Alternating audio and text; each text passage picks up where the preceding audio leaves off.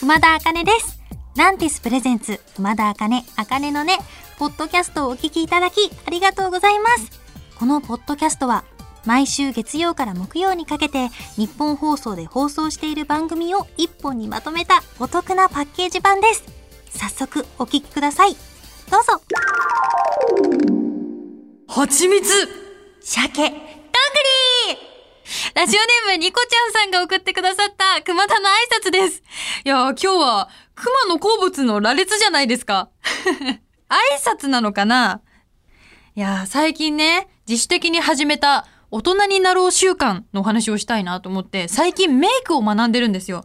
で、最近流行ってる地雷メイクにチャレンジしてみました。今流行りで YouTuber さんとかがいろいろチャレンジしてらっしゃる方が多いですよね。で、私はトールさんという YouTuber さんの動画を見ながらやったんですけど、もう本当にそんなにアイシャドウ塗るとか、アイライン引くって思いながら、でもビクビクしながらも、もう気や気を引き締めてその通りにやってみたんですよ。で、もうジャズダンスの発表会ぶりにつけまつげをつけたりとか、もう普段では絶対しないようなメイクだったんですけど、鏡見た時にもう見たことのない自分で、これ面白いなと思って、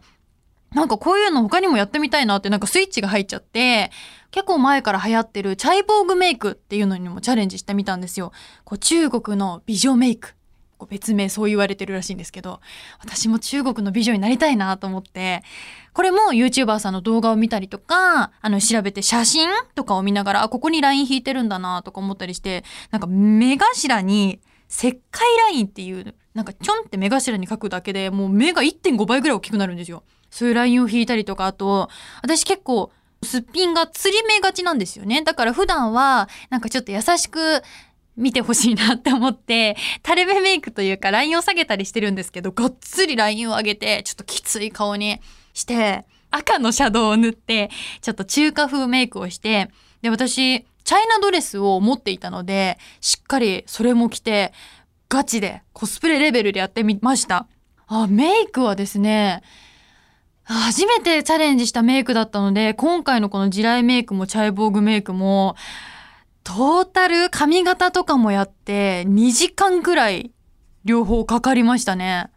なんか家族とかマネージャーさんとかにもジャーンって披露したんですけど、もうお父さんがめっちゃびっくりしてて、え、誰？みたいな。チャイボーグメイクはかなりびっくりされましたね。なんかガラッと変わったので、え、これ、なんかアプリで加工してるみたいな顔だね、みたいなぐらい言われて、なんかこう、シャドウとかも鼻とかも全然高くできるんですよ、メイクで。なのでちょっと皆さんも面白いのでね、男性も今は全然メイクとかも楽しいと思うのでやってみてほしいですね。あと、くままねに写真送ったら、あら、可愛いってきました。嬉しかったです。いつもと違うメイクや髪型、服を着てみるのおすすめです。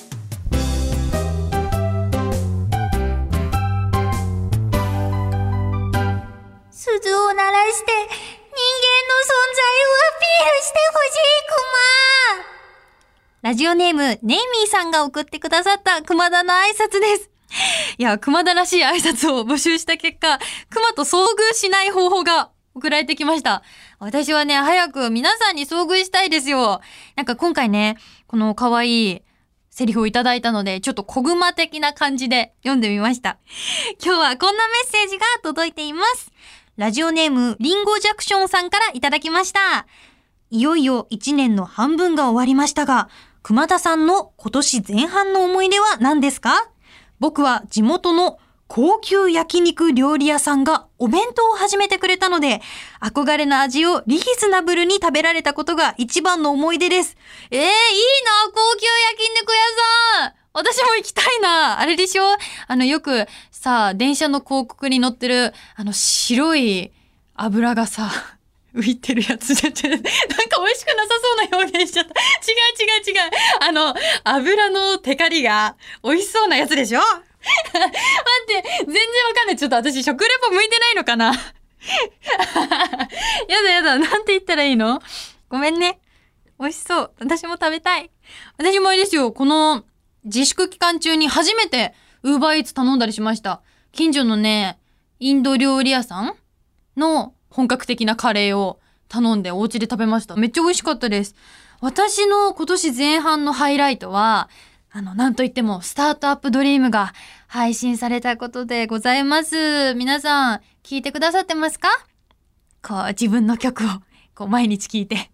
うわうわしてますよ。嬉しいんですよね。やっぱり自分の曲が出る、皆さんに聞いていただけるっていうことは、みんなにもそんな曲になっていたらいいな、なんて思います。あとは私、ギターを始めたって、ちょっと前のあかねのねでお話しさせていただいたんですけど、あれからね、まあ、ちょっと今日はめんどくさいなって日とかさ、指が痛いなって日も結構あるんですけど、いやいや、でも私はギター弾けるようになりたい。せっかく始めたからには、今ここでやめたらもったいないんじゃないかっていう意識が芽生え始めて、こう一日ね、どんなに嫌でも30分はやるっていうのを自分に課せてやってるんです。私のこのギターの最終的な目標は、自分が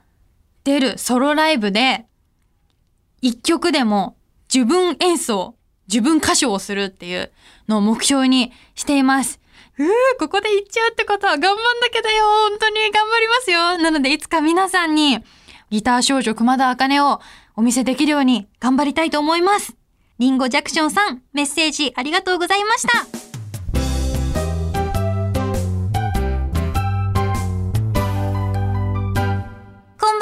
熊田茜です。いよいよ7月、夏ですねいや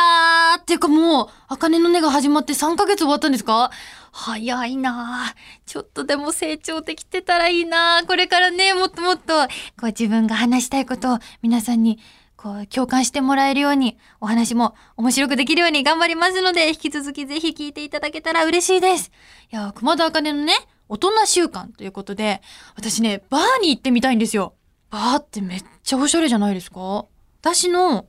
考えるバーは、ドレスを着て、まず行くでしょ？で、そのドレスの色は赤。で、片手にお酒を飲みながら、右手を顎の下に添えて、肘をつくでしょ？で、ねえ、聞いてよ、マスター。今日こんなことがあったんだけどさ。って言って、もうマスターと親しい仲なんですよ。で、マスターは65歳くらいの男性で、白髪の髭も生えてる。で、七三分けでスーツみたいのを着てて、喋り口調は優しい、ちょっとダンディーなおじさま。で、そんな赤いドレスを着た私がね、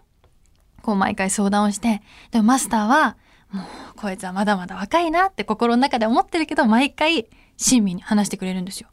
で、もうある時は目の下が黒くなってて、なんでかっていうとマスカラが落ちてるんですよね。で、その状態でいくと、なんか今日こんなことがあってさ、どうしたらいいんだろうとか言って相談したらマスターが、もう、そんな綺麗な顔に似合わないメイクが落ちちゃってるぞとか言って、で、そんな今日のお前さんにはこれだよって言って、その日に合わせたカクテルを作ってくれる。それが私の思うバーなんですよね。そんなバーには、ジャズが流れてて、ちょっとムーディーな雰囲気。なんだろうな、ちょっと隠れ家みたいな感じが私はいいな。私しか知らない、ちょっとあんまり人には知られてないバーに私は行きたいんですよ。私あんまりお酒は強くないんですけど、そこに行くときはもう酔っちゃってもいい。もう今日だけはマスターに聞いてもらうんだっていうね。そういう感じで行きたいんですよね。だから、もういろんな日があるんですよ。今日は、なんか、なんかさ、憧れはさ、なんだろう。今日はなんか、ダーリンが釣れないの？とか。なんか今日は、なんか今日はダーリンが釣れないんだよね。なんか、最近冷たいとか言って。で、それで、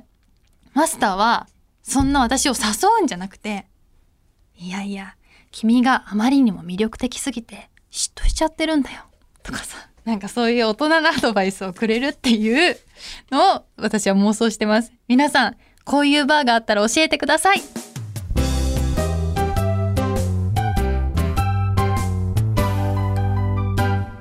こんばんは、熊田茜です。今日はこんなメッセージを紹介します。ラジオネームバナナチョコクレープさんからいただきました。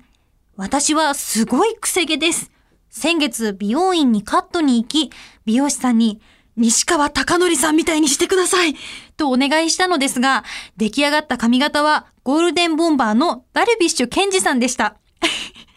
どうしたら北川景子さんのようなストレートヘアになれるでしょうか？いやー、ストレートヘアに憧れる気持ちめっちゃわかります。でもさ、私めっちゃ癖っ気なんですけど、相談相手私で合ってますか？いや、これね、でも本当憧れる気持ちわかれる。私もずっと悩んできたんですよ。特に学校とかでプールがあるじゃないですか。で、学校に行く朝めっちゃ頑張ってストレートにしていくのに、プール入った後、だいたい学校でドライヤーとかで乾かさせてもらえないからもう超パーマ。一人だけもう授業中ずっと風が吹いてる状態なんですよ。でもそれが嫌だなーなんて思ってたりして、私もすごい悩んでたんですけど、こうストレートパーマをね、私は今お仕事もやらせていただいてるので結構定期的にかけてて、で、美容師さんと相談するときに、なんか髪の毛も、例えば右側があなたは癖が強いけど、左側あんまり癖が少ないですよとかもあるみたいなんで、なんかそういうのを相談しながら、なんか癖の強いとこにちょっと強めに宿毛矯正をかけてもらうとか、そういうのやるとすごい綺麗にかかるんですよ。で、そういう相談をしなかった時期が私もあるんですけど、そういう時ね、ちょっとなんて言ったらいいんですかね、全体的に強くストレートパーマをかけちゃうとペターってしちゃって、なんか何のアレンジもできなくなっちゃうので、ちょっとね、女の子とかそういうの気になっちゃうかなと思うので、ぜひ相談すると結構理想の髪型になれるので、宿毛矯正をかける際はそれがおすすめでございます。あとはね、私ね、1年半前くらいにパーマをかけたことがあるんですよ。なんでかけたかっていうと、いっそのこと、この癖っ気を活かして、くるくるにしたら可愛いんじゃないかって思って。で、パーマをかけたらなかなか成功したんですよね。結構強めのパーマをかけて、もう朝起きたらもうくるくるな状態なんですけど、それに、なんてなんですかね、ちょっとしっとり系のヘアワックス、ヘアオイルとかをつけるだけで、ちょっとおしゃれな、なんかパリコレを歩いてるような感じの髪型になれるので、こう、いっそのことパーマをかけちゃうっていうのもすごくおすすめです。で、あとは、湿気をね、吸収しちゃうともわってなっちゃうので、乾かす前にちゃんと絶対にヘアオイルをつける。っていうのを私は意識してます。そうするとね、ツヤツヤな天使の輪ができる髪の毛に近づけるかもしれませんよ。いろいろな方法があるので、ぜひ試してみてください。ということで、バナナチョコクレープさん、メッセージありがとうございました。